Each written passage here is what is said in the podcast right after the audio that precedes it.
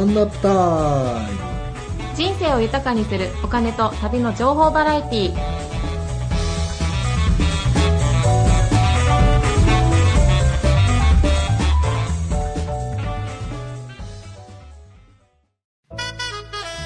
始まりましたワンナップタイム。ナビゲーターの大浜彩子です。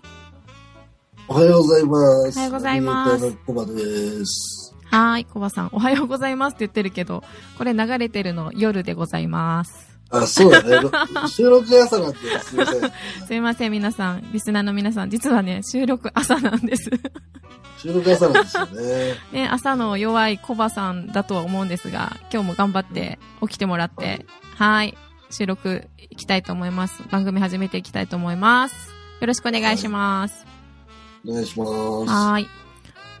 コバさん、今日から BGM が入ってるの、めっちゃかっこよくない？BGM? うん。この間までさ、BGM なかったよ。え、ジャズかかってなかったっけ？あ、ごめんごめん。自動にしてくれたんだ。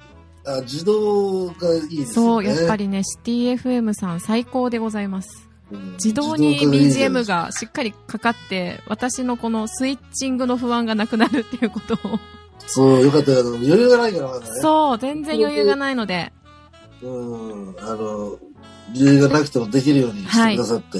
してくださっております。なので、まあ、番組のね、内容も、あの、もっともっと濃くしていけたらなっていうふうに思ってます。はーい。はい。で、今日はね、あの、珍しく私たち事前の打ち合わせをね、たっぷりさせてもらったので、まあ、ためになる内容になってくれたらいいなって思うんですけど、それでもないけど、時間だよ。まあね2、時間4月ももういろいろ始まってるとは思うんですが、フレッシャーズの時期でもあると思うんですね。で、やっぱり、まあ私たちこのテーマがね、お金と旅をテーマにしてるので、えっ、と、うん今日はね、お金っていうものを、まあ本格的にちょっと話していきたいなって思ってるんですけど、うん。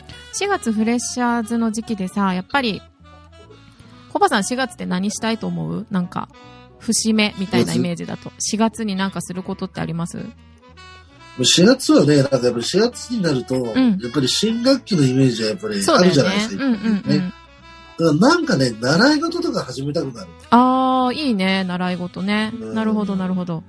えっとね何。でも、何の習い事でもいいんだけど、うんうん。あの、それが通信教育みたいのでもいいし、はい。だ通信教育なんかほら、例えば資格を取るようなね。そうだね。講座でもいい。うん。まるまるキャンみたいなやつね。そうそうそうそうそうそう そう。とか、実際に、まあ、なんかカルチャースクール通うと思うんだけど、うんうんうん、なんか、やっぱり、春で暖かくなるしね。そうだね。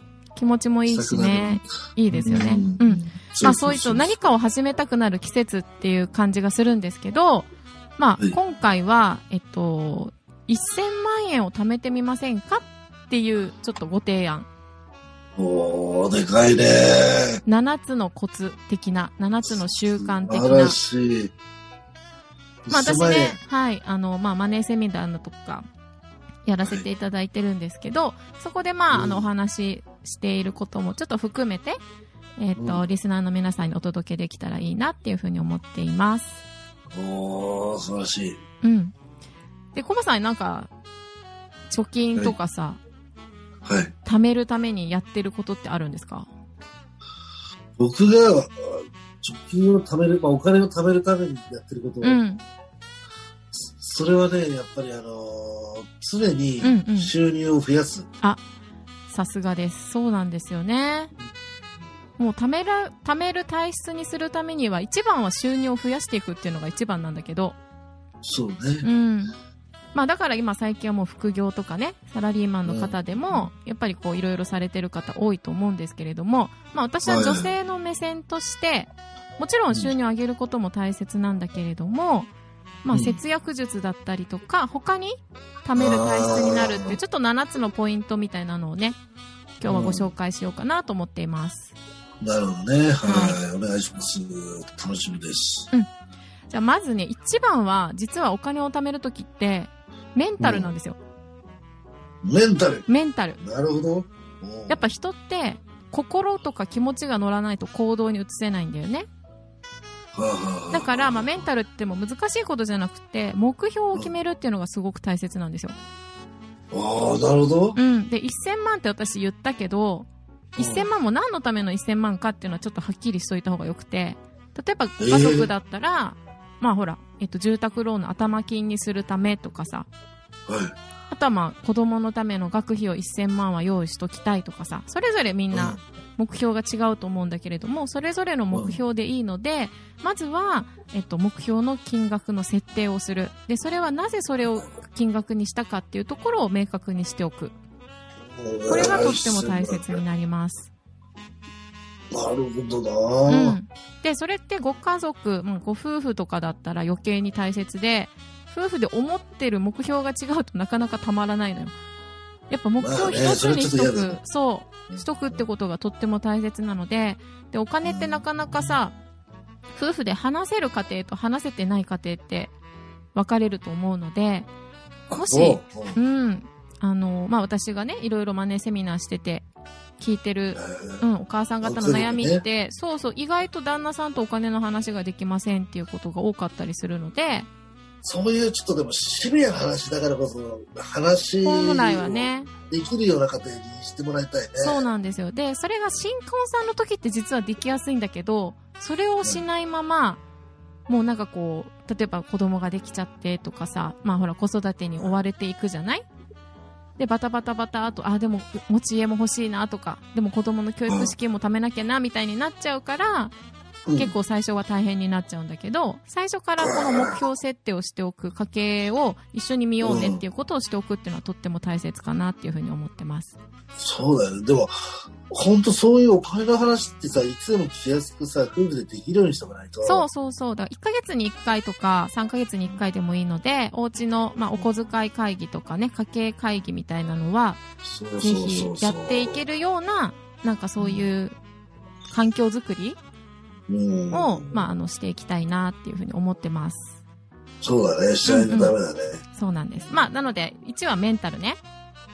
うんうん。で、2は、えっと、まあ、一番やりやすいのが、まあ、お給料が入ってる口座とか、皆さん持ってると思うんですけど、それをもう先に、えっと、分けておく。お給料が入ってきて、はいそこから全部使うのではなくって、はい。ある程度ほら、支出って分かってるじゃない？自分たちの。うん。うん。なので、その支出口座と貯蓄口座っていうのを分けておくっていうのが一番仕組み化できて、やりやすいです。それはね、それ大事。うん。そうなの。それは大事だね。で、それって意外と簡単なことなので、最近はもうね、ネットバンキングとかも、ははい、あの、活用できるので、そういったものをゆ、便利なものを活用して、支出の口座と貯蓄の口座をまずは分けてみる。そうね。うんこれが大切になります。もう一個、もう一個作んないとな、講座。うんうん。ダダ漏れになっちゃうでしょう。支出だけの口座だと。あのね、まずね、あの、口座が一つだけだと、うん。収入からもう入ってくるのから外に出るのから全部ぐちゃぐちゃなんで、そうなの、そうなの。仮にその、使った履歴を見ても何が何だかわかんない。そうなんだよね。なのでそこは本当にスマートで、あの、日本化でいいので、支出の口座と貯蓄の口座をまずは分けてみるっていうところを提案してます。うん、そうね。それ必要です。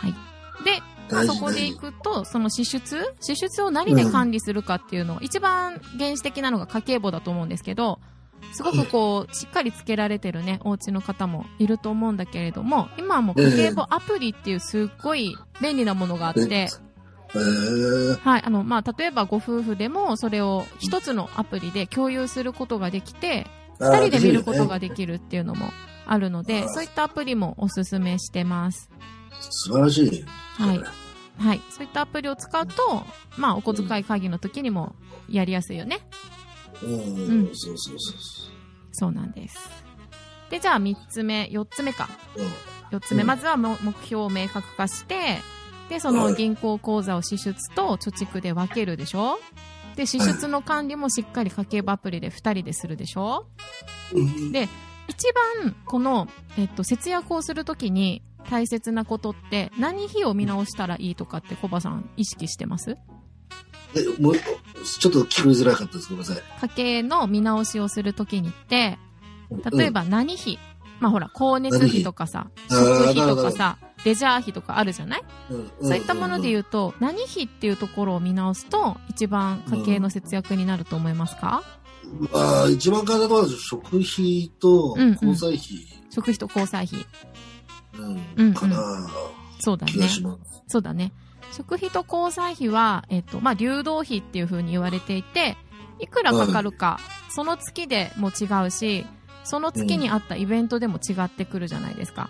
そう、そうね。うん。うん。そうだし、ね。プラスアルファ、やっぱりそこをずっと削っておくって辛くない？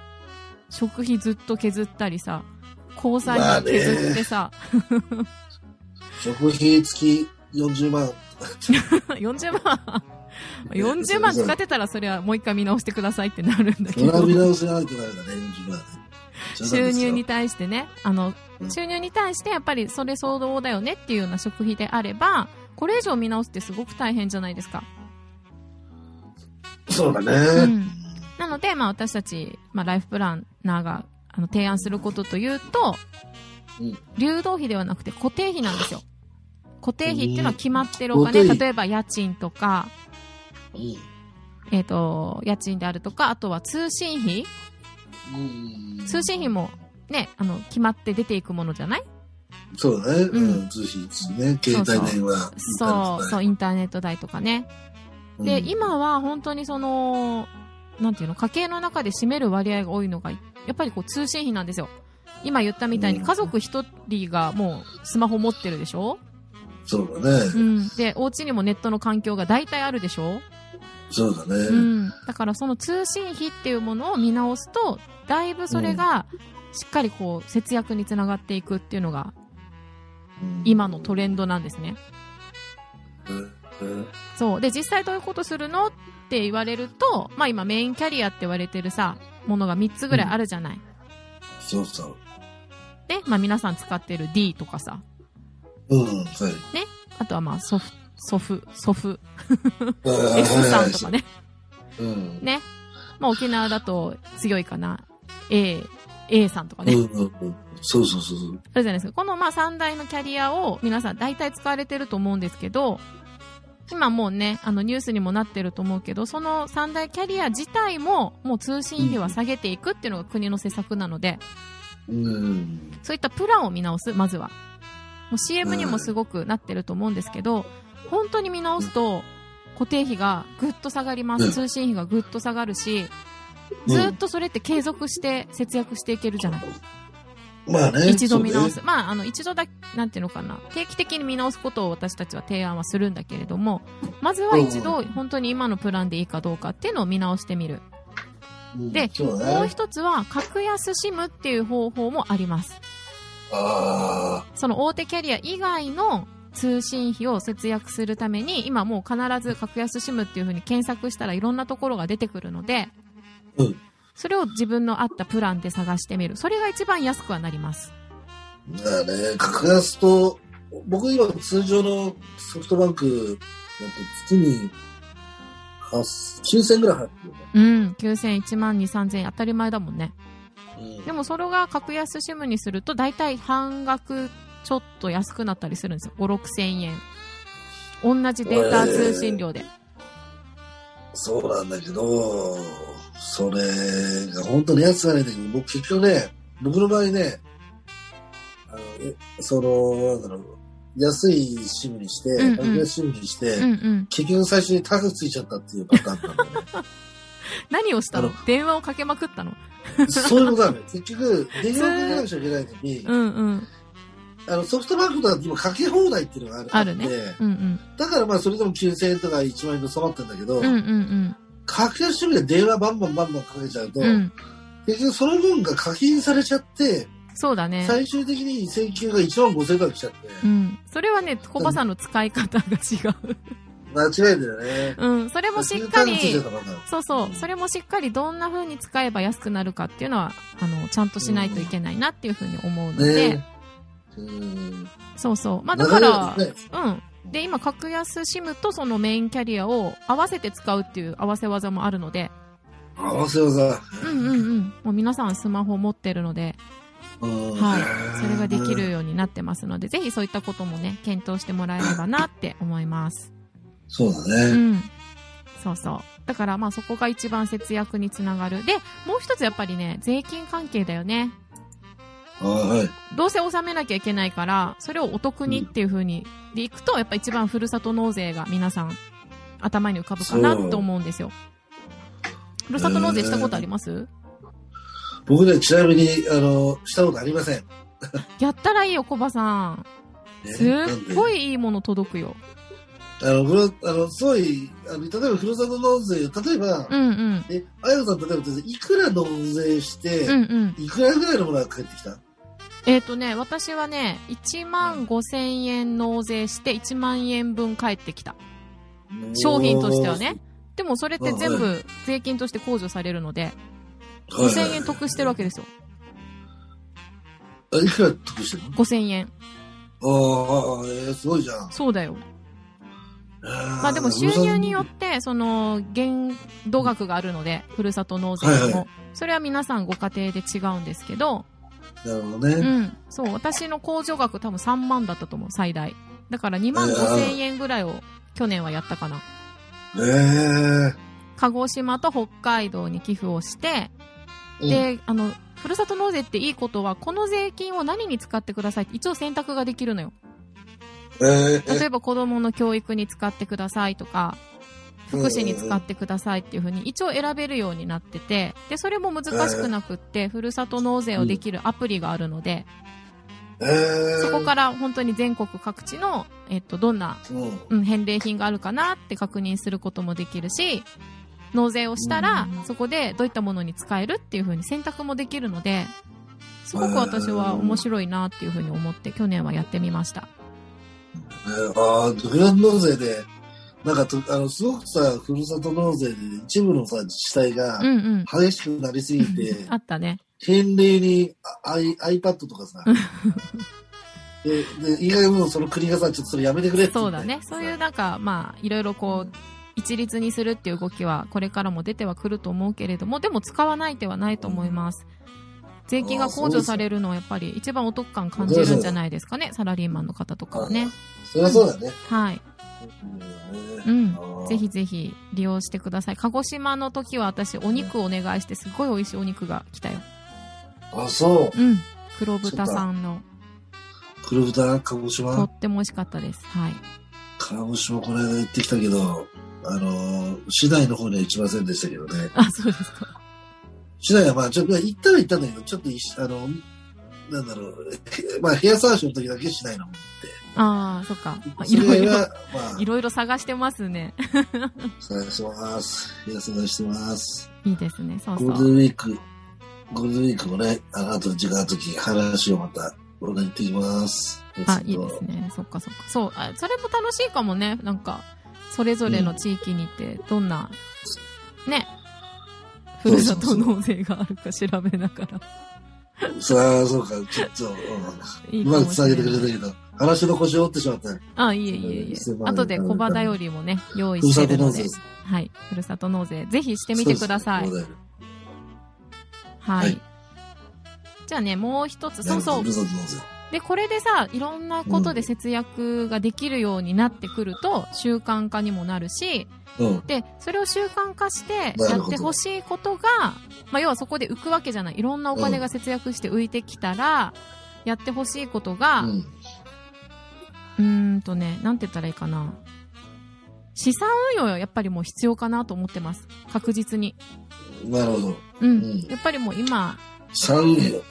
はい、あのーお金をやっぱり時間をかけて育てていくっていう、しっかりとした資産運用、投資っていうものをやっぱりもう日本人もしていかないと、もう実情努力でしか、はい、老後っていうね、未知の世界は過ごしていけないので、ぜひ資産運用に回してもらえたらいいなって思います。産業。うんまあコバさんがね2000その辺はそうそうそう、老後2000万問題もあるし、まあ、コバさんもさっき言ってたけど、えっと、もちろんその節約したり資産運用したりすることも大切だし、で、できれば収入もね、いろんな働き方っていうのが今出てきてるので、副業だったりなんだったりをしながら、その、やっぱで得たお金をしっかり資産運用に回すっていうことも大切かなっていうふうに思います。はい。で、やりがちなのが、意外とさ、コバさんとかのように、まあ、あの、FX とかってすごい利益の幅が大きいじゃない。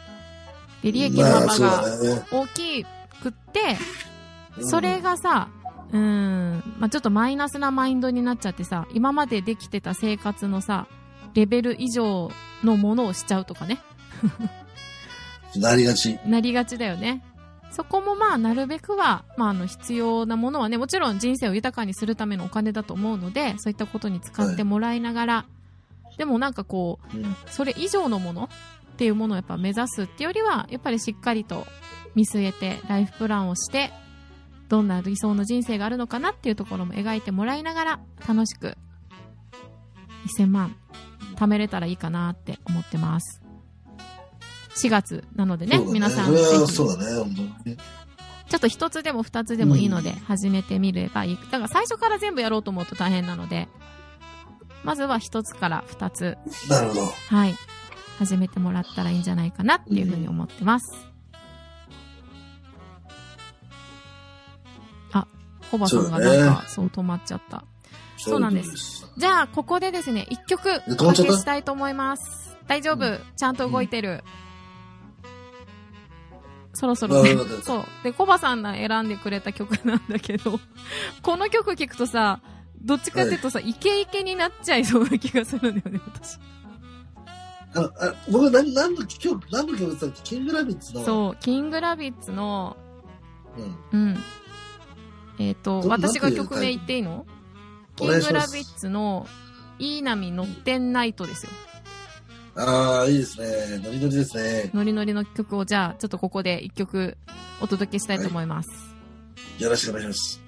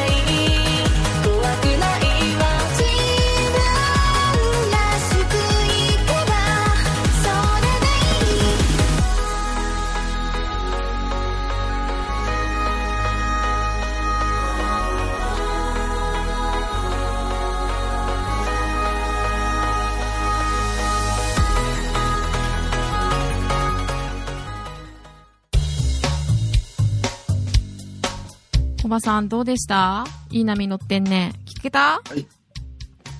素晴らしい曲でした。ノリノリでした。ノリノリでしたね。ノリノリの曲を聴き終えたら、すいません、私今日喋りすぎちゃったみたいで、そろそろエンディングの方に入ってまいりましたが、はい。今日はどうだったかな？あっという間だったね、今日もね。でもさ、うん。1回目、2回目に比べたらさ、んうんあの、なんかためになる話を皆さんにも伝えてきてる気がした。できたかな？うん。うんうん。そうでやってくれると嬉しい。7つの法則ね。4月なので、うん皆さん何かこうお金に関することで始めてみましょうっていうテーマで、今日はお送りしました。ねはい。はい。じゃあまた。ありがとうございます。じゃあまたね、えっ、と、うん次回は小場だよりなども含め、お届けできたらいいなって思ってます。ははーい。じゃあ人生を豊かにするお金と旅の情報バラエティワンナップタイムナビゲーターの大浜横でした。い。ナビゲーターのコバでしたあいいね。